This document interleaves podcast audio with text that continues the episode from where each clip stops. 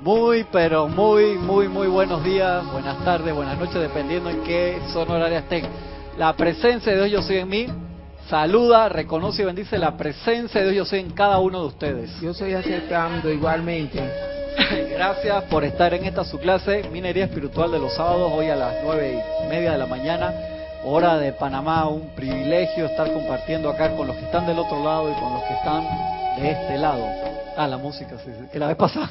Una clase hasta el minuto 14 se fue con música de fondo. Yo no me di cuenta. Entonces cuando estaba buscando, pasé la descripción, yo dije, y, y la adelanto, y la adelanto, y la adelanto. Fue una clase musical. Y el audio así, claro, que uno no lo, si no lo vas allá no te das cuenta por, aquí, pero allá sí estaba saliendo. A mí me pasó con César una vez también. Se lo dejé como hasta el minuto 8 y era una canción así que entonces estaba abajo acá, pero al aire, cuando la fui a revisar, dije, a editar, dije...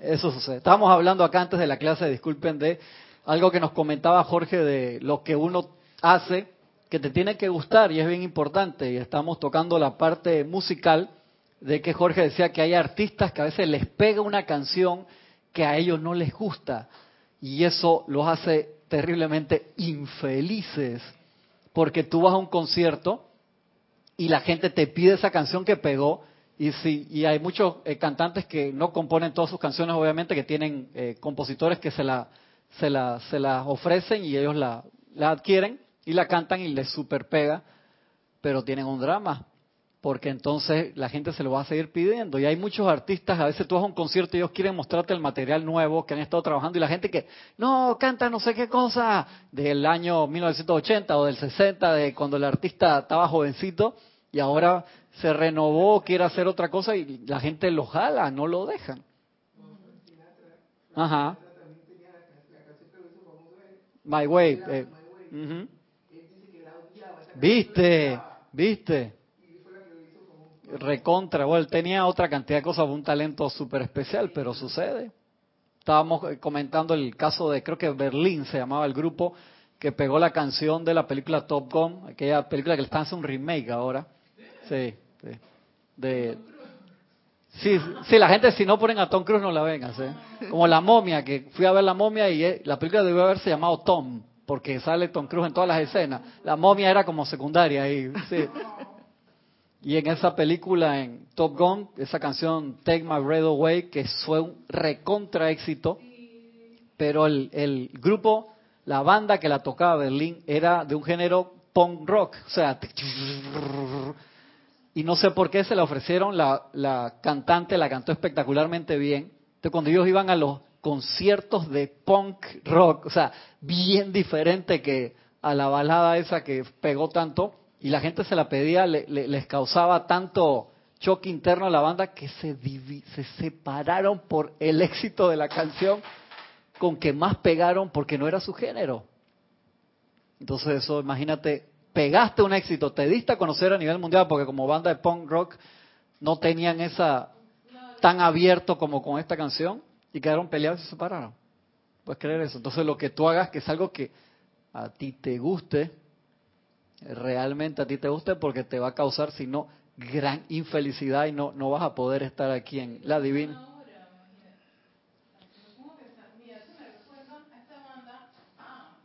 A Maná, uh -huh. los de Maná, ellos, ellos que en sus inicios tocaron de todo. Ah, ellos pegaron mucho a la canción este que Mana Maná. Tu, tu, tu, ¿No, no, no, era Mana Mana. Y entonces cuando ellos decidieron, tú sabes que esta es la última vez, hicieron su, ese, ese, ese LP Ajá. y ellos fueron un éxito total. Y trataron siempre de mantener, o sea, lo que les había dado, pues el éxito, uh -huh. y no salirse de eso. Y sí hubieron dos miembros que se fueron, porque, y de sus inicios a lo que pegó, pero el, había cambiado. Pero entonces el, el, el, ¿cómo se llama? El cantante Fer y los otros dijeron, tú sabes qué, si esto es lo que le gusta a la gente y yo quiero seguir manteniéndome en este negocio, ve también es que ahí está la decisión, ¿qué es lo que tú quieres? ¿Qué es ¿no? lo que tú quieres? Exacto. ¿Y dónde quedaron los otros dos? Sepas dónde están, pero todavía el grupo mexicano está actualmente activo. Es que eso va a depender mucho qué es lo que tú quieres. ¿Tú quieres expresarte musicalmente o tú quieres seguir siendo desde el punto de vista mercadeo rentable. Hay muchos grupos que tú ves que empezaron en los 60, los Rolling Stones, increíble que tienen con 50 años tocando juntos. pero han ido y se han mantenido. hay otros grupos que no, no, o sea, tienen sus éxitos espectaculares y ya después, o sea, va cambiando el tiempo, va cambiando. Mira, muchos grupos como Heart, la las hermanas que eran rockeras, pero así rock fuerte en los 70, 60 y los 70 y en los 80 empezaron a pegar con, con, música pop rock total, igual que Foreigner. Cuando tuve Foreigner, unas baladas espectaculares, ganaron hasta Grammy en los 80, Foreigner era un rock mucho más fuerte en los 70 y los tipos se recontrainventaron para otro, otro tiempo, ¿no? Entonces tú mismo a veces te toca reinventarte en tu trabajo, en tu disciplina, en, a veces en, la parte de que estás trabajando, ya esa línea no funciona más y te toca, o sigo yo aferrándome a esto y no cambio, como un roble y que te puedes partir, o te reinventas. Te va, va a depender de, de toda la oportunidad que te da el Saigas, ¿no? Todo lo que esté pasando en ese momento. A veces uno se pone terco. Yo, yo me he puesto terco a veces de que, no, pero ¿por qué esto está cambiando así? ¿Y por qué esto está sucediendo así ahora? No debe ser así, ¿no? ¿Viste? La, la flexibilidad está, toda la flexibilidad ahí. Tú estás en un negocio en donde no puedes ser como un roble porque eso siempre está cambiando. todos los la publicidad, la tecnología, todos esos programas, de, me imagino que esos programas de 3D, le están inventando todo el tiempo algo, a alguien se le ocurre una cosita nueva. Sí. Y a ti tú dices, ¿qué? Y ya que compré este, y ya que me aprendí este, y ya dominé esto, ¿qué frique más grande? O sea, me acabas de tocar el sentimiento ahí. Eh, claro, es, así, me, me, generó infelicidad, ¿viste? Ella tampoco es presencia confortadora, ¿lo estás viendo? Sí, me generó así de. Me recuerdas a, a, mi amigo Eduardo Verdumen, también, ¿sabes cuál es Eduardo? Eduardo trabajaba con un software que muy caro de, de 3D. Yo estaba en, el, en, el, en la oficina al lado y, y, Eduardo es muy bueno en 3D. Trabaja hace mucho tiempo en eso. Y el software que él ha estado usando por los últimos 25 años lo compró otra compañía, lo siguió lo siguió manteniendo y de repente dije, vamos a descontinuar el software porque la compañía, sí, y lo descontinuaron hace un par de años. Entonces, todo ese conocimiento que has tenido pasado desde la versión 1.2 hasta la versión 17 que él ya tenía ahí, tú lo, te has ido aprendiendo porque, las herramientas se parecen mucho, pero igual cuando tú usas Word, por decirlo, y te ponen en otro, a pesar de que se parezca, estás acostumbrado a los comandos del, del programa, dónde están las cosas en el menú, lo haces automático, y hay cierta parte de resistencia en el trabajo de, de 3D que es, es trabajoso, y mataron el software, que usted se puede pasar a otros de los software que nosotros ofrecemos, o sea, te están diciendo, olvídate, como dice Yoda, on learn, olvídate, des prográmate todo lo que tenías y vuélvete a programar en otra cosa. Y si uno se pone terco y dice, pero ¿por qué? Y le manda mensaje discordante a la compañía, que lo hace la gente. No necesariamente te... Ellos te dicen, no, te vamos a dar soporte por tres años más, pero el software no lo vamos a actualizar. Los sistemas operativos que te cambian todos los años. Yo tengo una computadora que tiene el 10.12, el último, pero tengo otra que tiene el 10.7. O sea, imagínate, cinco sistemas atrás y esa funciona perfecto. Todos los software, todos los plugins que están ahí. Yo sé que yo le hago upgrade a esa y la mitad de los programas no me van a funcionar. Entonces uno se pone que, pero esto me funciona todo bien. Y... Entonces uno tiene que aprender la parte de flexibilidad para cambiar, porque es igual que el Dharma. El Dharma cambia eso. Jorge nos lo decía una y otra vez. Cuando tú eres tienes cinco años, tu dharma es hacerle caso a papá, mamá. Cuando eres adolescente, ir a la escuela secundaria, estudiar, ese es tu principal. Y ya después cuando eres adulto, entonces tu dharma cambia. ¿Dónde va a ser tu parte de servicio? Ya con 46 años, tu, tu dharma no necesariamente es hacerle caso a tu mamá y a tu papá. Y el cuento ese bueno de Tony de Melody, que estoy preocupado por mi hijito. Y anda con unas, unas amistades todas raras y unas mujeres todas extrañas y a veces llega tomado en la noche. ¿Qué hago? M. Fox, perdón, eso creo que era M. Fox. ¿Qué hago con mi hijito? Y señora, ¿cuántos años tiene su hijito? 46. Gracias, padre, que anda con esas amistades y llega borracho. Gracias, ya era hora que lo hiciera, señora. Es de preocuparse, claro. Como los padres siempre se van a preocupar. Yo a veces tengo eso, cuando veo a mi mamá cada dos semanas o que nos vemos que esto y el otro me regaña igual que esto y que el otro, yo dije, ya, ma, tengo 46 años, en serio. Entonces siempre voy a seguir siendo el, hijito, siempre me ve así de me soba la cabeza como si tuviera cinco años, de que más, yo también te quiero, pero a veces no, no vas a estar de acuerdo en, en todas las cosas porque uno va cambiando, tiene su propia personalidad.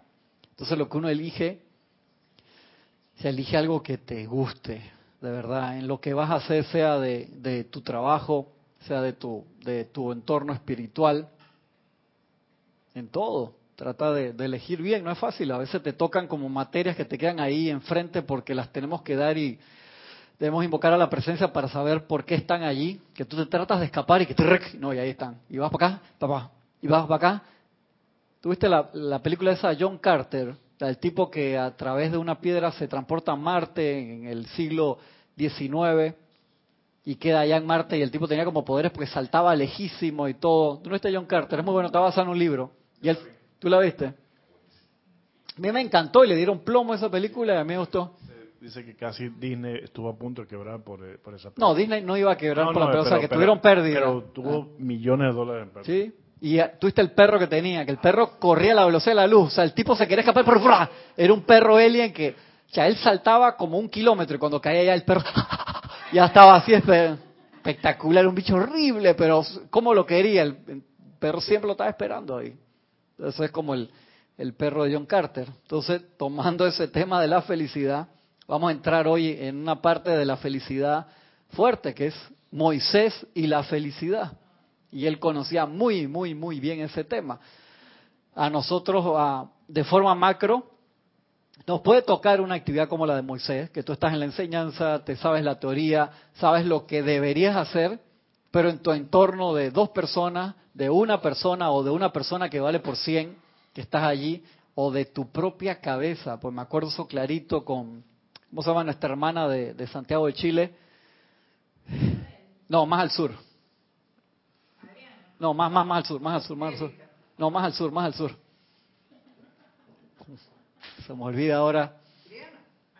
Angélica, Angélica de Chillán. Una vez que estuvo acá me dice que, que en el cuando tú estás en el, en el cuarto templo, perdón, tercer templo, puede que tú no, ve, no veas a tu, no, no veas a seis compañeros extra alrededor que te están haciendo la vida de cuadrito y tú eres el séptimo que le hace la vida de cuadrito a los demás, los puedes tener adentro.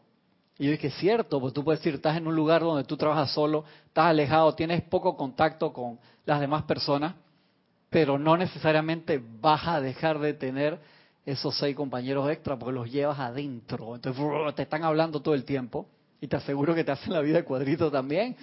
Si tú no te ponen hasta música que tú no quieres escuchar en el momento, que era lo que estamos hablando antes de la clase. Los puedes llevar. Entonces uno necesita entrar en ese lugar feliz todo el tiempo. Y Moisés que le tocó ese recorrido con cientos de miles de personas a través del desierto. Entonces la parte de atrás del desierto también tiene algo especial. ¿Qué hay en el desierto? Exactamente, o sea, no tienes dónde esconderte. O sea, cuando Lady Nada hablaba de que salía del templo y corría y se iba del desierto, salía de la estructura física. Moisés, ¿para dónde corría? Cuando se iba a la montaña a orar. Pero si en ese momento, por eso ya me voy, o sea, veía algo alto de que para escaparse un rato de la gente y poder recargarse. Y eso es lo que nos toca a nosotros. A veces nos sentimos que no tenemos dónde escondernos. Entonces tenemos que buscar el lugar alto, que en la Biblia siempre, siempre te lo representan. Tú dices, hermano, siempre andaba esta gente al lado de una montaña. No, no necesariamente un montículo físico, que sí lo podía hacer, sino tu lugar elevado al que vamos y nos elevamos. Yo a veces puedo andar con alguna apariencia y paso por acá cerca durante la semana de día y vengo y medito acá un rato, en serio, me fugo para acá, yo lo, lo he hecho. No, me siento ahí ay, qué rico, no me quiero ir. Entonces veo así, que me están chateando algún cliente o algo de que dame paciencia, Señor. Me pongo que hay es trampa, porque acá, qué fácil es. Digo, tengo que transportar esto a mi mundo, o sea, a mi esfera de, influencia y tratar de llevarlo y reproducirlo todo el tiempo. Gisela dice que ah, yo me puedo venir caminando, que no me venga a traer el taxi y me van a atacar y me siento ahí en la puerta, aunque no haya nadie. Eso entonces uno debe tratar de reproducir y contagiar y poder emanar eso en tu propio mundo de influencia, en tu esfera de, de tres metros de, de diámetro, poder reproducirlo. O sea, entonces eso necesita práctica. Sobre todo es muy fácil hacerlo aquí. Yo digo, te sientas ahí o te sientas ahí arriba a meditar. Entonces, un, dos, tres, ya estás conectado. Porque se genera momentum. Entonces, eso lo debemos reproducir donde sea que estemos. Vamos a ver qué le pasaba a Moisés. Sin embargo, viene de la parte anterior donde habíamos quedado la semana pasada. Voy a, tocar ese pedacito de nuevo donde decía el, el señor Lin, ábranse, amados míos, a esa presión de felicidad que traemos. Y cual pequeñines dejen ir esa pared, pared de resistencia que se erige entre ustedes y nosotros. ¿Qué esperan, mis amados, cuando entran en nuestra presencia? Cuando honestamente y de todo corazón, ¿qué esperaban recibir? ¿Cuán profundamente han sondeado los recodos de su propia conciencia externa? En cuanto a la comprensión de que la llama de la presencia del Maestro es una presión de energía que ustedes pueden, que, que esa presión de energía del Maestro puede recalificar y lo hará la acción vibratoria de sus vehículos de un modo permanente si escogen aceptarla. El 8. Estaba pensando ahora que leíste eso, cuando el maestro pregunta, ¿qué esperaban recibir? Yo me puse a pensar, a veces uno quiere recibir lástima, Sí, Y el maestro te dice, yo te voy a recalificar la energía, pero entonces si uno no quiere que se la recalifiquen, ¿Viste? y uno no quiere dejar ir eso que le está doliendo porque uno piensa que uno tiene la razón o lo que sea, entonces esa pregunta es capciosa. ¿Qué ustedes esperaban ¿Tú, recibir? tú qué esperabas? Y mira que eso es motivo como para quedarse ahí analizando eso varias horas, porque hay un secreto muy grande y nosotros hacemos eso, yo me, me voy a incluir yo mismo, a cada rato uno se pone terco, invocas a la presencia, pero tú quieres que se resuelva como a ti te conviene, a tu manera, no a la manera de Dios que es perfecta para todo, es como la misericordia, ¿no? Que es más allá de lo que la ley debería dar. Pero nosotros queremos nuestra manera y, y muchas veces nos cerramos, Lorna. Como dice el Maestro Jesús, me paro en su aura con una bendición y ustedes se cierran porque piensan que no son dignos y yo me, me toque cruzar de brazos afuera y me toque llevar la bendición de regreso. Entonces nosotros hacemos eso. ¿Cuántas veces nos hemos pillado nosotros mismos? Yo, yo me he dado cuenta conmigo bastantes veces. Después me da pena y autoflagelación y todo. y- Sí, te estoy siendo sincero. No es que, ah, me di cuenta. La próxima vez no lo hago. Es que, ah, echa la carajo otra vez. Hice la misma vaina. Entonces ya, respira. Conéctate a tu lugar feliz. Que debería ser primero y no pasar por la autoflagelación. Pero mira, mira la espalda como la tengo. Sí.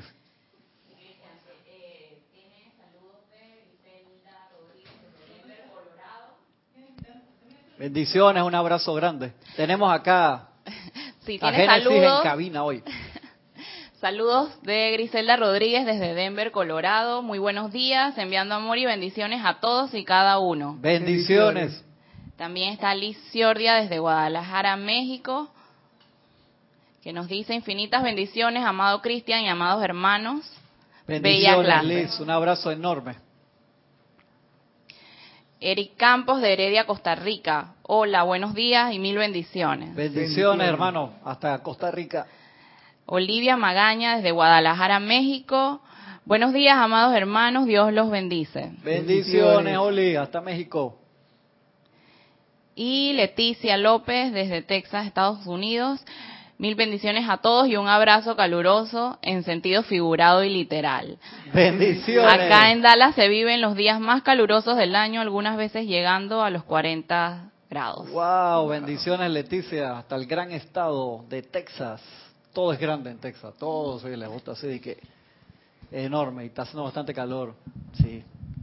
En Estados Unidos. Y en el sur, a pesar de que hay días, ahí estaba viendo, por lo menos en Buenos Aires y en Montevideo, que tuvieron días bajo cero. Hoy hacía que 27 grados, imagínate, en el medio del invierno. Sí. Entonces ya que el lunes de nuevo bajaba que a 11, a 5. O sea, que te suba a 27. O sea, tú vas como con tres jackets, suéter, bufanda, todo gorra y de repente de que sales y ya hace 27 grados afuera. Tienes que quitarte todo, pero te lo tienes que llevar. Porque en la noche agarra la temperatura hace que ¡uf! Pero son cambios así que Obviamente eso no pasaba antes. Werner me decía lo mismo, que Mauchasta cuando él se mudó, en invierno la nieve llegaba hasta el techo, él podía subir caminando al techo de la casa por la nieve y que ahora eso no, no sucede, que ha bajado la temperatura, han tenido sequía también en Los Ángeles por múltiples años seguidos. Este año, sí, en marzo les llovió bastante, les nevó bastante, la montaña se ve así espectacular, pero han, han tenido cantidad de años de sequía. Sea, el clima, lo que está, se estaba hablando el miércoles en, en la clase con Kira, cambios que tocan darse y otros que nosotros los hemos acelerado por nuestra influencia. Seguimos acá, dice. Dice, en vista de que ustedes no entran por los portales de mármol de los templos de Oriente, ya que en sus cuerpos físicos no se paran en el magnífico esplendor de Darjeeling, el ser exterior asume una perspectiva más bien letárgica de la comunión entre Dios y el hombre. En este letargo, el caparazón alrededor de la personalidad se vuelve tal que muy poco de lo que pudiera darse puede traspasar la barrera del libre albedrío. Entonces, ¿a qué libre albedrío se refiere esta que tú no, yo no voy a aceptar nada de nadie, ese es mi libre albedrío. Yo soy mi verdad y no creo nada de lo que están hablando todo el mundo por ahí. Eso se te vuelve un caparazón encarnación tras encarnación que emite una onda discordante. Entonces vienen todas estas bendiciones de los seres de luz que desde 1930 la empezaron a multiplicar a través de múltiples escuelas fuertemente y somos bañados, pero es como salir a la lluvia con un con un capote de eso, así todo el cuerpo, entonces poco te toca los pies o a veces te, te toca algo en la cara en vez de bañarte en esa radiación. Y es por eso que es tan vital los trabajos de los campos de fuerza alrededor de todo el mundo, porque son lugares donde las personas están dispuestas a recibir esa radiación y multiplicarla aquí. ¿Para qué? Para crear una, una, una aura espiritual. Eso es lo que se necesita en el mundo. Tú te imaginas, si tuviéramos el mismo aura espiritual que hubiera en las primeras dos razas raíces, aunque no viéramos a los maestros ascendidos caminar entre nosotros, tú eres mucho más susceptible a poder elegir correctamente, a poder discernir, porque tú ves más claro y dices, no, yo no voy por ahí, estás loco. No voy por ahí porque sé a dónde me lleva. Pero en el mundo donde estamos ahora, con tanta emisión de 7 mil millones de personas, sabiendo, como nos dice el maestro ascendido San Germain, que el 90 o 95% de la población mundial, sus pensamientos y sentimientos corren como perros callejeros. Ayer fue el día del perro en, en Chile. Era que el día del, del sí, tenían unas actividades y unas cosas así. Los perros en Chile son bien alimentados, son todos así, grandes. Creo que fue ayer, cuando ayer estaba viendo algo de eso. Dice, corren como perros callejeros, o sea, libres. Pero nosotros necesitamos magnetizar más, magnetizar más y expandir. Esa es parte del trabajo al cual le hemos dicho a la gran hermandad blanca, a la presencia de yo soy, que íbamos a colaborar. Entonces no se nos puede ir la encarnación nada más resolviendo nuestro propio problema, de que hermano, voy a aprender todo esto nada más para resolver que sí, tienes que resolver tus problemas, porque si tú no resuelves tu problema, tú no sirves para ayudar a más nadie. Si tú te estás ahogando y de a vaina sabes nada, ¿qué te vas a meter? De que guardianes de la bahía, correr en cámara lenta, que... Y salir en las fotos de que... No. Sí, no te tires ahí, de que... De a vaina pues con la tablita esa que va ahí, te no. Sí, tienes que mejorar tú. Entonces poder ayudar a, a los demás, entonces eso tiene su entrenamiento de Moisés y la felicidad. Sin embargo, esa resistencia humana no es una actividad consciente. Más bien es una aceptación inconsciente de las cosas como lucen. O sea, tú ves el maya, piensas, todo eso es verdad, la enfermedad, la carencia de amor, la falta de, suministro, no, eso, es así, que, ha cambiado el mercado, la cosa está dura, que este, todo, todo, eso cala en ti y te va haciendo un caparazón cada vez más pesado, como los que llevan así las tortugas, como la del maestro Rochi. Pero el maestro Rochi lo llevas para entrenarse, ¿no? Porque cuando él se lo quita, salta y hace de toda clase de cosas, ¿no? El, que no vio Dragon Ball Z aquí, Goku, también, Yo sé que Marta Silio sí lo veía, así que Marta entiende. Marta entiende bien. Es como una aceptación inconsciente de las cosas como lucen, de la memoria en la que ustedes piensan que no se cumplió con lo prometido. Algo que por cierto fue ocasionado primordialmente por la resistencia humana. nos resistimos a las bendiciones y después nos quejamos y elevamos nuestra voz al cielo. ¿Por qué? De manera que el alma se ha empantanado en la aceptación del hecho que la vida en gran parte se desenvolverá en una forma pareja, progresando sin mucho apuro. Pasito a pasito. Rumbo a la liberación. Pues bien, cambiemos todo eso, dice el señor Lin. Ustedes están en una posición de poder conducir a hombres y mujeres de la oscuridad y la esclavitud a una tierra prometida de liberación y luz. Conozco bien esa posición, como Moisés obviamente. He pasado por esas experiencias, las mismas están escritas dentro de mi corazón.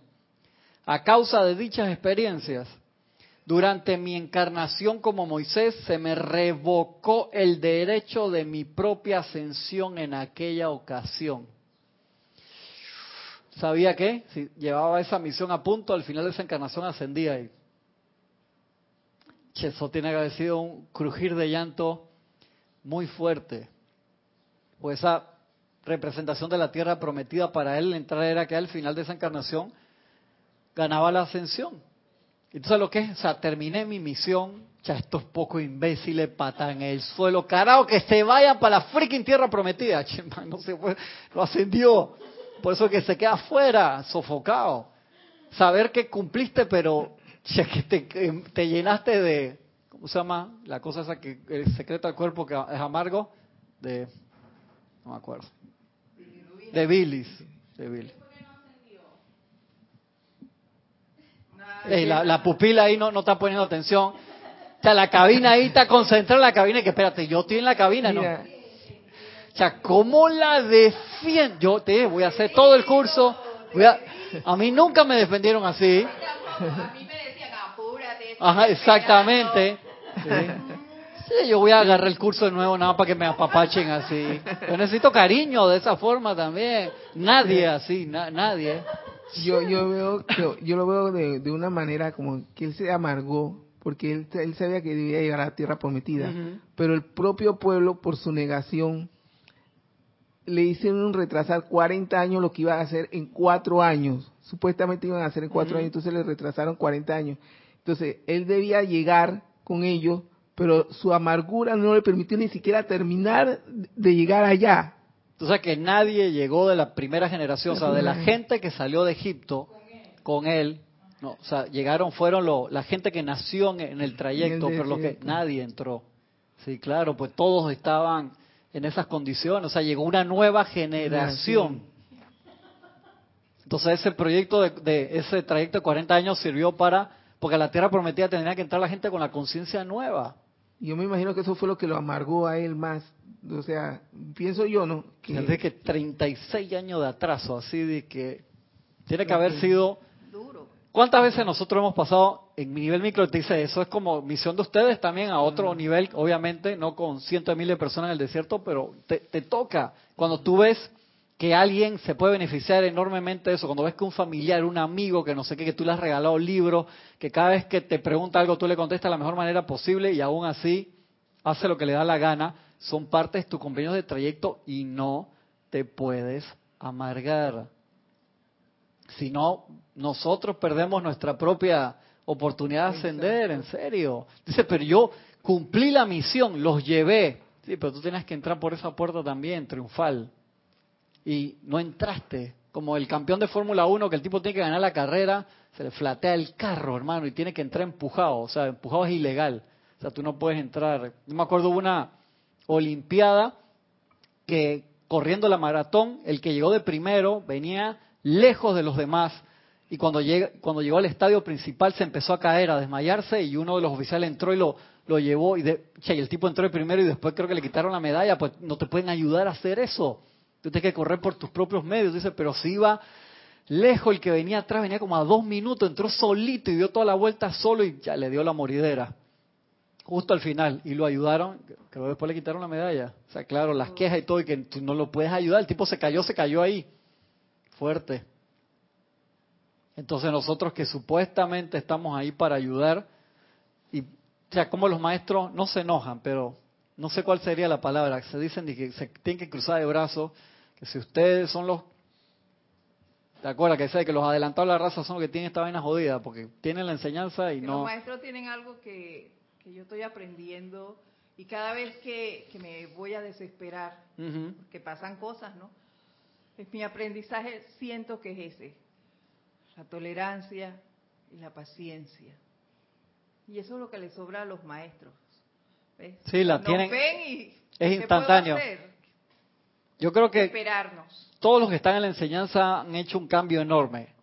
Lo que nos toca medirnos ahora es el tiempo de reacción. Si te peleaste con tu mamá y te das cuenta que no había por qué discutir, pero demoras tres días en eso, tu tiempo de reacción, hermano, te das cuenta, 36 horas ahí, 48 horas, te vas más, cada vez más, dos, tres días, cuando debe ser instantáneo y parar, que eso es lo que los maestros tienen, tiempo de reacción cero, es instantáneo. Entonces lo que le pasó a Moisés fue eso, Génesis. Él sabía la misión, tenía, aceptó la misión, pero le pasó eso en el camino, se amargó, o sea, perdió la felicidad. Y él como le tocaba ascender en esa encarnación como Moisés, no logró la ascensión, tuvo que venir de nuevo y hacer su misión con felicidad. Entonces se graduó como señor Lin. Como si tú no te gradúas en esta, entonces el, el, el, el nombre Génesis, maestra ascendida, mira, mira, de ya se escucha bien. No, y te toca en la próxima como Pedro, maestro ascendido. Sí, pues cambiaste hasta de género y todo. Él no quiere cambiar de género, está bien. cada uno amor al género propio, está bien. Entonces dice, no, que sea en esta, al final de esta encarnación. ¿Y por qué al final? Yo digo, porque la gente quiere la ascensión como escape. Yo quiero que vengan hoy, ¿no? O sea, ese no fue nuestro trato con San Germain. Nuestro trato con San Germain es las veces que sea necesaria para ayudar al mayor número de gente. Y por eso él, él, el ejemplo de él es que renunció a la ascensión cantidad de veces. Tú sabes, ese amor de decir, tan, taratán, no, voy. Yo creo que yo se me meto en la primera, así como Hilarión. Hilarión dijo de que yo, yo me conozco, yo me metí de una vez, porque yo sabía, en pocas palabras, te decía que se, se la iba a dañar. Pero muchos maestros ascendidos han renunciado a un amor que yo no entiendo. O sea, tú sabes, está pasando páramo, estar ayudando a la humanidad con lo mejor y que, hermano, ven y se abren las puertas del cielo y que tú mismo la cierras. No, no, yo voy de nuevo. ¿Qué nivel de amor? Y eso se necesita. Serapis lo sabe y él te habla. Dice, cuando yo veo a uno de los muchachos que pasa 50% más uno, me le quiero abalanzar para ascenderlo. Le pasó el 50% más uno de su karma, me quiero abalanzar para ascenderlo, pero yo no le puedo hacer eso a San Germain, te lo dice a sí mismo. Porque entonces me estaría llevando a los trabajadores de la nueva era y quién ayuda entonces con este empeño si me llevo a todos los que están 50% más uno. Entonces dice, yo lo tomo como trabajo personal, dice Serapis, cuando veo a uno de los muchachos que se pasa del 50 para abajo, dije 47, 46, 47, 44, ¡bata! Se me está alejando. Y yo lo ayudo para que esté ahí siempre cerca de. Cerca del 50. Ajá, exactamente, para que... Sí, porque donde quede es que en 18, de que... 64 encarnaciones, no, para... Y esa no es la idea. Entonces, la idea cuál es? Conectarnos con el Cristo, que se descarguen todos los poderes de la presencia en nosotros, como hizo Jesús, para ser un servidor a todo nivel. Esa es la idea, que cada uno se convierta en un Cristo manifiesto. Entonces ahí sí tú puedes ayudar a toda la plenitud de tus poderes. Si tú estás en esa actividad, ya tú no estás apurado para ascender porque estás ahí. Aún puedes meter la pata, un segundo antes de la ascensión puedes meter la pata, pero hermano, ya estando a ese nivel es menos y tú puedes ayudar enormemente. Eso es lo que queremos lograr, ser libre en Dios aquí para poder ayudar. Entonces cuando se acaba la encarnación, entonces ahí si tú ves si, si te vas o, o vienes de nuevo. Dice, hermano, eso tiene que ser, es que estoy tocando home y me regreso y acepto venir en otra encarnación sin acordarme para... Tú te das cuenta del nivel de amor, yo no lo entiendo. O sea, lo puedo leer, te digo sí con la cabeza, pero es otro nivel de, de amor que me falta. Moisés tenía ese, ese nivel, porque él pudo haber dicho la mitad del desierto de que me voy. Agarre y récele a todos los bichos de oro que usted le dé la gana, se joden, los saqué de Egipto, ¿ah? Ya los saqué, ya no son esclavos, Vayan a, invoquen ustedes para que le tiren maná a ustedes, so pedazo de pendejo. eh, Yo no le voy a invocar maná, ni agua, ni nada. Chupen arena. ¿Te imaginas? Todas las cosas le tiene que haber pasado por la cabeza. ¿sí? Tienen chupen arena. Todo lo que le tiene que haber pasado por la cabeza. Entonces, todas las veces que tiene que haber invocado al arcángel Rafael, reconsagra. O sea, Rafael tenía el te- ni bajaba el teléfono, tenía abierto, así siempre, dije, sí, Moisés, dale. Sí, ni, ni, ni cerraba ni la llamada, era de que todo lo que tú quieras, todo el tiempo. Pero al final cumplió la misión de llevarlos, pero y entonces tenemos que pensar eso, ¿cuántas veces nosotros hacemos eso? Que el pesar se nos pone largo de que no, sí cumplo, pero no funciona, porque estamos tiñendo, estamos tiñendo nuestra actividad de trabajo familiar, de templo, de lo que sea, con, con, e- con esa radiación y así no funciona. Eso no puede funcionar así, Jorge, no. Che, Eso nos la sacaba enseguida. Te decir, aguanta, aguanta. ¿A ti qué te pasa? Ven, Para el cuartito, ya para allá, para la oficina. ¿Cuántas veces nos pararon antes que entrara? Te veían por las cámaras y dije, eh, pi, pi, pi, pi. Dale para allá. Entonces ya uno tiene que haber crecido un poquito y reportarse uno mismo, ¿no? No esperar que Kira venga a llamarte, sino que Kira, mira, me estoy pasando por esta apariencia, que esto y que el otro. Sí, claro, y siempre te va a ayudar Kira. Y tu presencia también siempre va a estar dispuesta a eso. Pero hay que agarrarlo rápido. Entonces, como el mundo ahora va tan, tantas cosas, por eso te lo dice el maestro aquí, ustedes que no pasan a través de las puertas de mármol de Darjeeling, o sea, que no estás metido físicamente en un templo viviendo todos los días, sino que salimos a la vida cotidiana, a nuestras ocupaciones, ellos saben que se nos olvida. Entonces te generas un caparazón alrededor y hacemos unas metidas de pata impresionantes. La idea es poder sacar la pata. ¿Qué hace el, el discípulo cuando mete la pata? Agarra el micrófono. Sacarla. Sacar la pata. Segundo. Ahí se le olvidó, como todo rato que no se lo pregunto, ya se olvidaron. ¿Qué hace? A ver. Examen, quiz, aquí, quick de chocolate. Pedir perdón. Invocar el fuego violeta. Perdón, exactamente. Y después. Sea, bien importante el otro.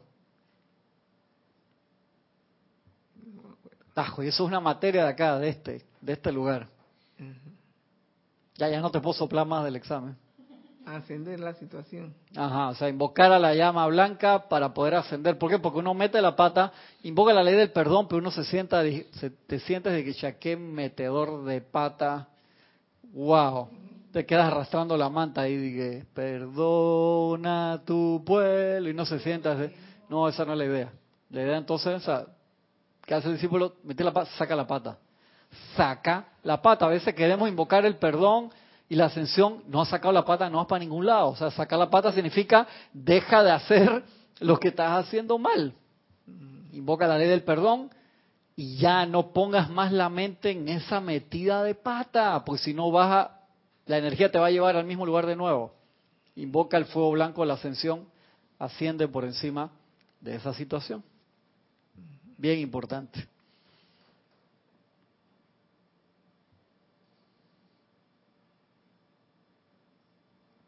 Dice, progresando sin mucho apuro rumbo a la liberación. Pues bien, cambiemos todo eso. Ustedes están en una posición de poder conducir a hombres y mujeres de la oscuridad y la esclavitud a una tierra prometida de liberación y luz. Conozco bien esa posición, he pasado por esas experiencias. Las mismas están escritas dentro de mi corazón. A causa de dichas experiencias durante mi encarnación como Moisés, se me revocó el derecho de mi propia ascensión en aquella ocasión. Permití que un sentimiento de rebelión, esa es la palabra del día, sentimiento de rebelión.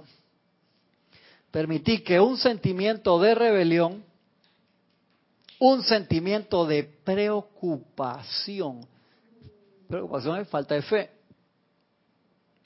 y un sentimiento de sobreresponsabilidad para con mis protegidos, de que yo los tengo que salvar. Claro, claro, mira, Sobreprotección. de responsabilidad, un sentimiento de sobreresponsabilidad para con mis protegidos.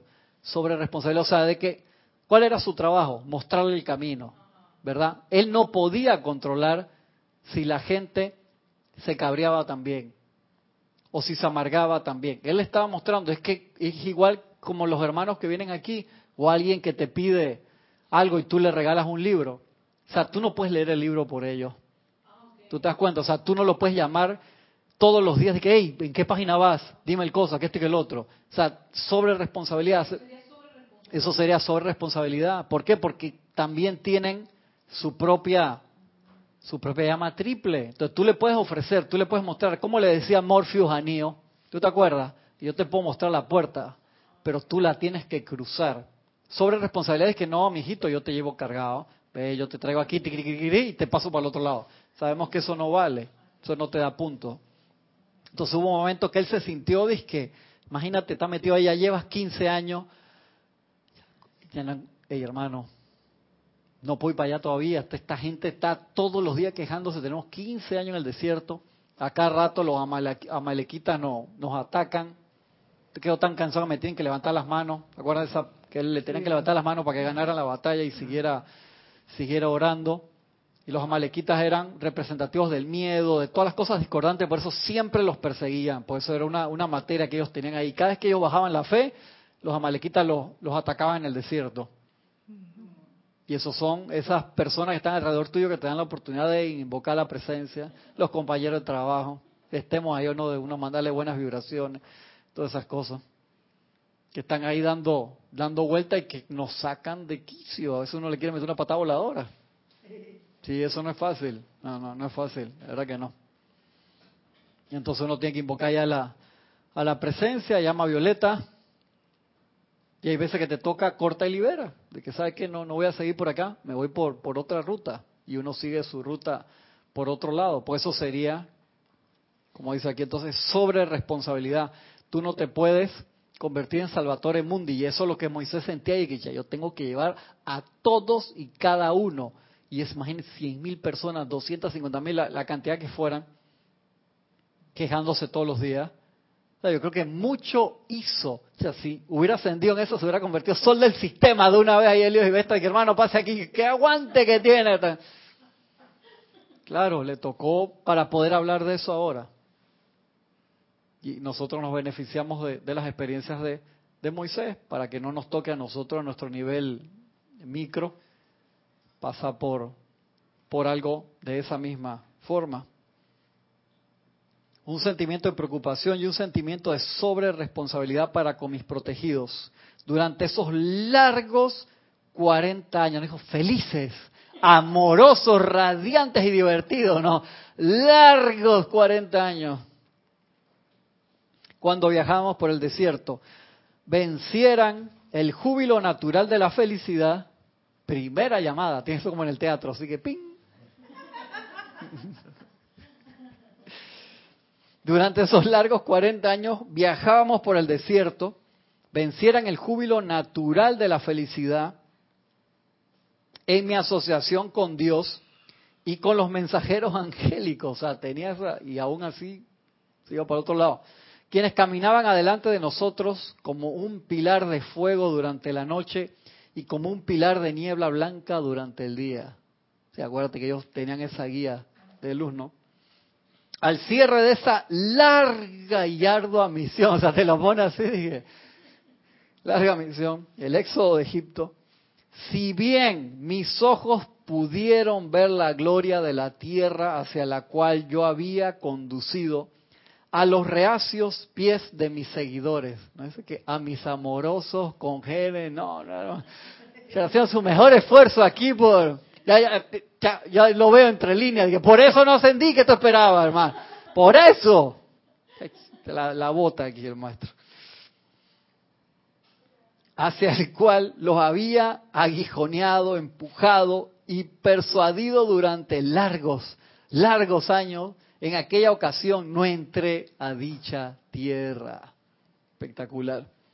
Pero he solicitado poder venir y por cuenta de traerles el recuerdo de mi propia experiencia, ayudarles a evitar la necesidad de posponer su propia liberación eterna, al completar en felicidad eso que ustedes podrían desear hacer por sentido de obligación. Ajá, ajá. a eso es lo que iba yo. que lo que no se hace con amor, hay que volverlo. Tiene que volverlo a hacer. hacer, él te lo dice, el señor Lin, todo lo que hagas por obligación tendrás que volver a hacerlo feliz. Entonces, alguna cosa por obligación. Dice hermano. O sea, la cara no tuvo que vale más que mil palabras. La cara de Oscar aquí, hermano, está, que está bien en silencio majestuoso. La cara lo dijo todo, que, y que sí. A mí, cuando yo escuché eso la primera vez que no seas así, por favor, maestro, ¿por qué tú me dices eso? Lo hizo por tu bien. A mí sí me, me sentí mal. Es que cosa que uno puede hacer por obligación, tiene que hacerla feliz, si no, eso es como el infierno de que tienes que volver a hacerla feliz, si no, no vale. Hasta cuando aprendas. Exactamente, entonces, ¿cómo? Al micrófono, al micrófono. Qué triste destino. Entonces, te das cuenta que tenemos que invocar a la presencia para ver cuál es la misión allí, qué es lo que realmente nos toca, cuál es la enseñanza, cuál es la... Y abrirnos, pues dice, no, cuando tú lo ves con los ojos de la presencia, le agarras amor a lo que te toca hacer.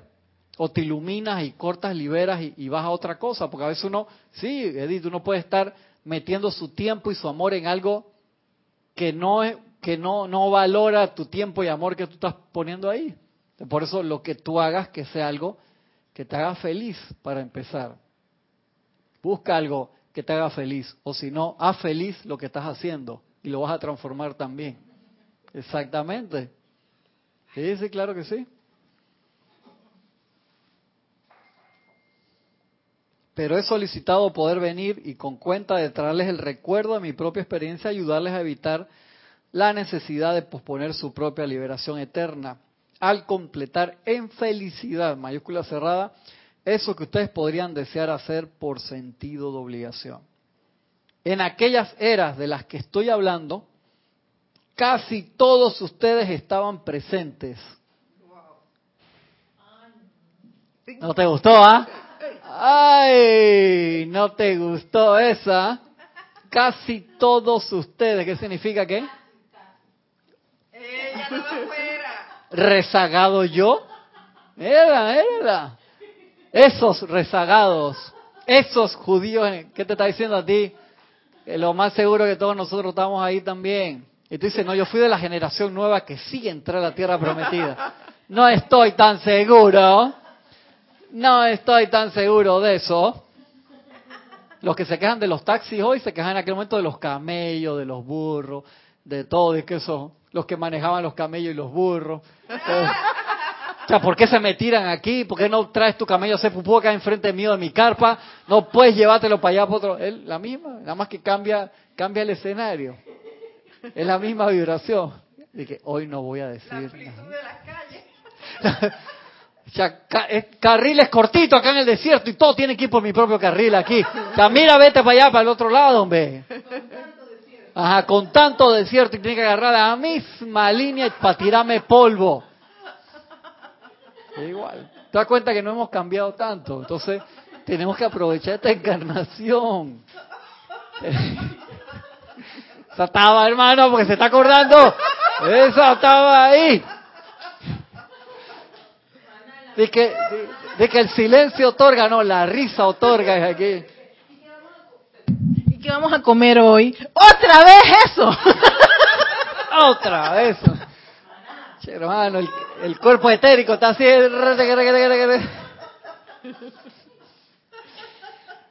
Ay, madre.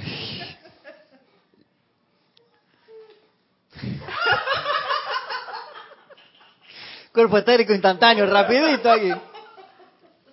En aquellas eras, voy a repetir, en la que estoy hablando, casi todos ustedes, casi todos ustedes estaban presentes, los que están del otro lado también no se escapan. Algunos de ustedes se encontraban entre las bandas de Israel, algunos otros en la familia del faraón. ¡Ay! Algunos eran egipcios de título y otros de condición esclava. Como recordarán ustedes, no me acuerdo bien, gracias Padre, llama a Violeta. con- como recordarán ustedes, en esa encarnación yo fui criado en relativa paz y lujo como un hijo adoptivo de la familia del faraón. entonces sobrevino aquella angustiosa agitación dentro de mi corazón. ¿No dice esplendorosa iluminación, grato despertar, feliz? No, no, no, no. Aquí todos los calificativos que he usado han sido así de que me encanta, me encanta. Sobrevino aquella angustiosa agitación dentro de mi corazón cuando el sentimiento de una misión me hizo renunciar a la vida ociosa en que había vivido en la corte del faraón. Cuando se dio cuenta y se iluminó, esa iluminación no fue grata. Cuando se dio cuenta de que sabe que yo soy de la misma sangre que esta gente, todos mis hermanos están esclavizados aquí y se da cuenta de la misión que tiene que realizar. Entonces uno lo ve de forma glamorosa, es como la novela, que está dando una novela y no está dando una novela de, de Moisés o ya se acabó. La cosa. Estaba buena. Sí. Sí, será que sí. Yo la estoy leyendo, yo la vi porque justo estábamos tocando ese tema acá de, de Moisés y quería ponerme en sintonía. Te lo dice clarito, me encanta porque te pone su parte de cuando fue humana. Sobrevino aquella angustiosa agitación cuando se iluminó, no fue glorioso. Dentro de mi corazón, cuando el sentimiento de una misión me hizo renunciar a la vida ociosa en que había vivido en la corte del faraón. Y voy a empezar un pedacito acá antes de terminar. Retiro al desierto y metamorfosis. A pesar de que él ya había estudiado, era un iluminado, ese trayecto en el que él estaba guiando a otras personas no fue solamente una metamorfosis para todo el pueblo y sabemos nosotros que todo el pueblo se transmutó, cambió y los que salieron de ahí no llegó ninguno. El único que llegó y se quedó afuera fue Moisés, creo. Creo que no fue el único que, que vio así, pero todos los que entraron tenían que tener un cambio de conciencia. Todos. Entonces el, el desierto fue como una gran olla de fuego violeta de transmutación y tomó ese tiempo, no porque tenía que tomar, como dice Gisela, tenía que tomar cuatro años, cuarenta, diez veces más. ¿Cuántas veces nosotros hemos hecho lo mismo? Algo que se podía haber solucionado así de rápido. Le hemos dado largas y largas y nos hemos anclado y no hemos querido soltar nuestras mochilas con, con peso por apego, por rebeldía, porque nos da la gana, por el calificativo que ustedes quieran poner y hemos hecho Claro, como cuando un niño, llevas a un niño ahí a sacarse sangre. Hermano, patalean, tiran patadas, muerden, de todo. Cuando relaja ahí. Gracias, Padre, puedo experimentar eso con mis hijos y desde como los 3, 4 años entendieron, los tipos se relajan y no sufren. No sufren, se dejan ahí puyar rápido, ¿viste? Pasó. ¿Cuánto va a doler? Mira, si yo te pellizco aquí, esto duele más que lo que te van a hacer. Eso va a durar un minuto. No puedes sufrir las 12 horas anteriores o las 24. Tampoco de maldad le va a decir que el mes que viene te voy a sacar sangre, porque es de que 29 días, 28, 27. Claro. No, ya lo agarran tranquilo. Hey, hoy nos vamos a hacer un examen de sangre. Ay, ya. O sea, no es que, es que ¡güey! ¡Qué lindo! ¿No? Pero van normal, ¡pac! No, allá ese, ese drama, ¿no? Yo me acuerdo cuando yo estaba chico me tenías que corretear enlazarme, en, casi que tiramos un lazo así como las correras, eso de que le ponen en el pie y se lo llevan, para allá a sacar sangre. Ay, papá, correteame a ver si me puedes agarrar. En serio, correteame, correteame. entonces me llevaban engañado. No, que vamos a comer un helado. Yo, por aquí no es la heladería. Igualito que cuando llevo a Ari al veterinario, que se tranca en breca los cuatro, las cuatro patas así cuando llevas los perritos al veterinario, ellos saben, huelen de una vez así, meten reversa de todos los cuatro frenos, lo tienes que llevar jalado. Yo cuando en estos casos me, le doy gracias, digo gracias Padre por mis hijos, porque mis hijos fueron unos santitos en ese sentido. Ni siquiera chistaban. Wow, no, que va, yo, que me, tú me dijeras de que sangre, vacunas. Una vez casi me salto la cerca de la escuela, cuando estaba de que como en segundo grado, primer grado, que llegaron a vacunar así en masa. ¡Wow! Me tuvieron que corretear. Las vacunas, las inyecciones, todo. Y el segundo tuvo problema de, de azúcar, Ajá. que se le baja el azúcar. Entonces le mandaron a hacer un examen que duraba toda la mañana. y acá rato le... Ah, de, le el- decantación. Entonces Sí. él, él venía en broma, ya vienen los vampiros a Sí, sacar sí. la sangre. Así fue que yo me curé, Gisela. Ya de adulto me mandaron a hacer un examen de eso que te sacan, dije, cada cinco minutos, no sé cuántas veces te sacan. Y cuando el señor me va a ver, dije, te voy a... Cha, vio como siete pulladas aquí, va para lo... Aquí tenía como cinco de todos los exámenes que me habían mandado más este y... la que magna presencia yo soy. Yo doy gracias a Dios Toma el mis mando del control, relax, ya, Mis ya. O sea, yo dije, no, no, no voy a sufrir por... No, estás loco, ¿qué pasa? Mis loco? hijos, gracias a Dios, fueron lo máximo. Bueno. Hasta cuando nacieron, el primero se despertó por 21 días. El Espera, espera, segundo, ¿Cómo que se, una desper- semana, se despertó por 21 días?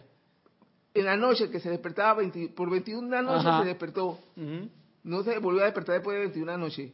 El segundo, siete noches. Y el tercero, una sola noche. Eh, ¿qué, tú, ¿Qué tú le dabas en la mamadera ahí para que durmiera toda la noche así? Sí, Gisela de que le voy a dar teta, pero menos se echaba un chat ahí, pasaba chiquillo, dormía toda la noche ahí. Toda la ¡Noqueado! Yo lo, veo, yo, yo lo veo ahora los- con mis nietos, yo los otros veo y que, que se paran todas las noches, que a cada rato. Yo digo, gracias Padre por mis hijos. Te dejaron dormir bastante, no te puedes quejar, Gisela. No te puedes quejar. Dice, eh, señor Lin, durante el tiempo en que me retiré al desierto, tuve la gran experiencia de que se me quitara de los ojos la niebla de Maya. ¡Wow! Mira eso. Y por un momento se me permitió escudriñar en el flamante pilar de luz a uno de los ángeles de las legiones del Señor Miguel.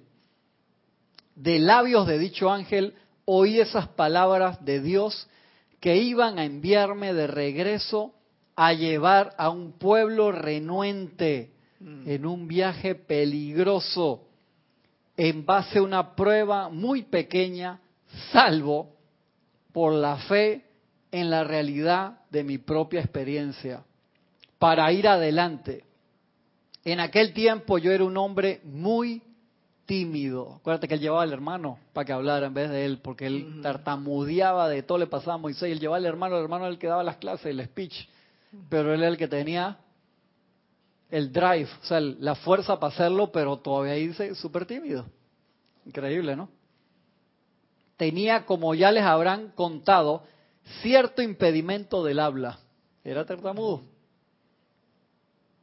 Y no era ni elocuente de lengua, ni designado por naturaleza o alma para ser un líder de hombres.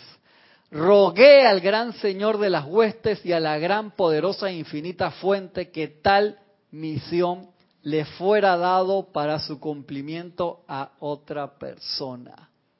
¿Dónde más vimos eso? Es fácil. ¿Dónde más vimos eso? Que en el momento de iluminación, ahí está. Señor, aparta de mí este cáliz, pero si es tu voluntad. Ah.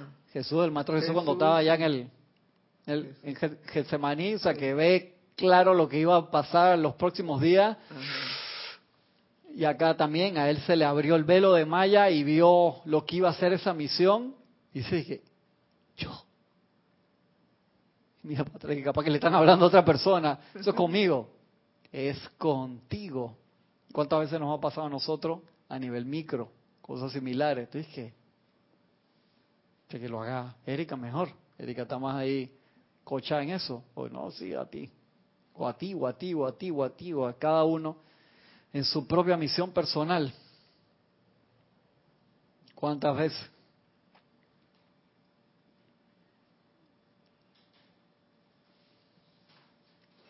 Aquellos de ustedes que están familiarizados con el texto de la Biblia saben que, aunque la misión se ejecutó a través de mi corriente de vida, por cuenta de la misericordia de la ley, mi hermano Aarón se convirtió en mi vocero. Y a través de sus fuertes palabras, el mensaje de lo más alto fue transmitido de manera positiva a la gente de esa era. Mis amados, nosotros éramos individuos como ustedes, individuos que habíamos percibido una porción del plan divino al descorrerse los velos de Maya. Éramos individuos que trabajábamos con nuestro propio karma aún por transmutar. nunca van a estar las condiciones espectaculares para realizar. Y que hermano, todos tus recursos, todo está rebosante. Tienes cuatro autos en la casa, se daña uno, el otro automáticamente te lleva. Nunca va a haber tráfico. Siempre uno va a estar súper saludable, feliz, contento, no te da ni caspa, acné, no te pican los mosquitos, nada te no se te hinchan los pies, nada, todo está perfecto. Cuando dices que voy para Serapi, los carros hacen que se abren para ti, cruzas, ¿te acuerdas en la película aquella de, que God Almighty era con Jim Carrey? Él que en Todopoderoso, también se abrían los autos para que él saliera y corriera a toda velocidad. No, parte del trayecto va a ser que tú vas con, liberando tu karma, no, no, no va a estar todo, de que entre la enseñanza, el mar plato, nítido, el camino directo a la ascensión. Ve comiendo papita y tomando soda en el camino, relax ahí que te... Jorge, tenía una expresión para eso, pero ¿sabes? te da risa ahí tener a dos acompañantes que te estén haciendo ahí, dije, tirándote vientito. No, vas como todo, o sea, con tu propio karma y con tus propias limitaciones. Con las ganas de comprarte la cosita esa que tú sabes que te mereces, pero tengo que pagar el alquiler y todo. Todo eso es parte de que déjame tranquila. Por cuenta de la misericordia, dice mis amados, nosotros somos individuos como ustedes. Un minuto, un minuto. Individuos que habíamos percibido una porción del plan divino al descorrerse los velos de Maya. Individuos que trabajamos con nuestro propio karma aún por transmutar. Con una vasta hueste de corrientes de vida indisciplinadas y descontentas. Basta hueste de corrientes de vida indisciplinadas y descontentas. Emprendimos un viaje largo y arriesgado que no transcurrió mucho tiempo antes de que el tormentoso, el tormento del hambre, del calor, del sol, de la incomodidad de caminar por las arenas del desierto, empezaran a desanimar tanto al cuerpo externo de la gente como a los deseos personales de aquellos a quienes yo había sacado de la relativa seguridad de sus cadenas, haciendo que desearan regresar. Cuando la gente que ahí que empiezan de que ahí, pero estábamos mejor, cuando nos regocijamos con las ollas de carne del faraón. Si éramos esclavos, pero todos los días comíamos hasta hartarnos. Que entonces que te reclamen porque estaban mejor cuando eran esclavos tú le traes la iluminación, dice, ¿para qué carajo me iluminaste? Ahora yo soy el culpable de todo lo que me pasa. La gente se recontracabrea. Llegó Fittipaldi. Ya, ya, dos minutos, dos minutos. Nunca nadie te ha reclamado, dije, ¿tú para qué me mostraste eso? Ahora entonces yo tengo que aprender a controlar mis pensamientos y sentimientos. No le puedo echar la culpa a cualquiera, a Tinelli o a cualquiera que termine con Eli o a cualquiera que de cualquier partido político por lo que está pasando, tiene que ser culpa mía. ¿En serio me está diciendo que no es culpa de ese que está allá, sino que es toda la conciencia grupal que hemos pensado, sentimos y hemos manifestado esta realidad de la cual ahora tenemos que salir? ¿En serio tú me estás diciendo eso? ¿Nunca te han reclamado por algo de eso? Sí. Una y otra vez, por cuenta de la asistencia de la ley cósmica, se ejecutaron milagros y maravillas para inflamarlos de fe. Fueron alimentados con el maná, les fue dado agua fresca, pero tan pronto como mi conciencia se dirigía hacia arriba en pos de ese contacto con la divinidad, lo cual era esencial para preparar a aquellos que me seguirían, tan pronto como mi conciencia se elevaba, tan pronto como yo entraba en comunión con el Señor, volvían ellos a esas prácticas y acciones vibratorias que habían acumulado a través de los siglos. ¿Te das cuenta de eso? Cuando cada vez que él, ah, voy a meditar, ¡Hala! O yo entiendo por qué se cabreó. En serio, o sea, cada vez que tú buscabas, o yo me tengo que cargar el solaz. Y él veía a los ángeles ahí enfrente y entrar en comunión con los ángeles. Erika, agua, esta vaina está blanca, de nuevo el maná no le puedes cambiar el color, porque el agua sabe a bicho, no sé qué vaina. Yo entiendo porque el tipo se cabreaba y venía para atrás a meterle sus patas voladoras a la gente. O sea, tan pronto, esa era su materia. ¿Tú te das cuenta, o por qué llegó cabreado? Porque no, no tuvo sus momentos de solaz y de paz. ¿Cómo? Sí, exactamente. Se regresaba y tenían ahí que la discoteca de una vez. Y no pedían que agua, arena, arena, arena. Y tirar. Y tenías ahí un sarao de 150 mil, 200 mil personas. Entonces, Moisés iba a la montaña y regresaba todo a cargar de amor a los discípulos que él estaba formando para que ayudaran en esa nueva dispensación. Y los tipos tenían un recontradesorden brutal. Se habían comido todo el maná de los próximos días. Por eso que se lo mandaban de todos los días, porque no lo dejan guardar, porque hacían cualquier desastre. Esa, esa fue su prueba. Una, y voy a terminar ahí. Una y otra vez, por cuenta de la asistencia de la ley cósmica, se ejecutaron milagros y maravillas para inflamarles de fe. Fueron alimentados con maná, maná les fue dada agua fresca. Pero tan pronto como mi conciencia se dirigía hacia arriba, en pos de ese contacto con la divinidad, lo cual era esencial para preparar a aquellos que me seguían. O sea, la energía discordante se estaba metiendo directamente con su misión. Era como si alguien te estaba de tú, tú, o sea, esencial para preparar a aquellos que me seguían. Tan pronto como mi conciencia se elevaba, tan pronto como yo entraba en comunión con el Señor. O sea, es como si tú, cada vez que vas a meditar, el vecino, y que te sube el volumen así, que exponencialmente. Como estaba diciendo César en su clase el otro día. O sea, tan pronto tú vas a hacer un ceremonial y que hermano, ese es el momento que viene con la podadora, que cortate ahí en la, eso es, es tu materia, justo, ¿no? Como mi conciencia se elevaba, o sea que tú estás conectando, conectando la presencia. ¡Ah! Muy fuerte.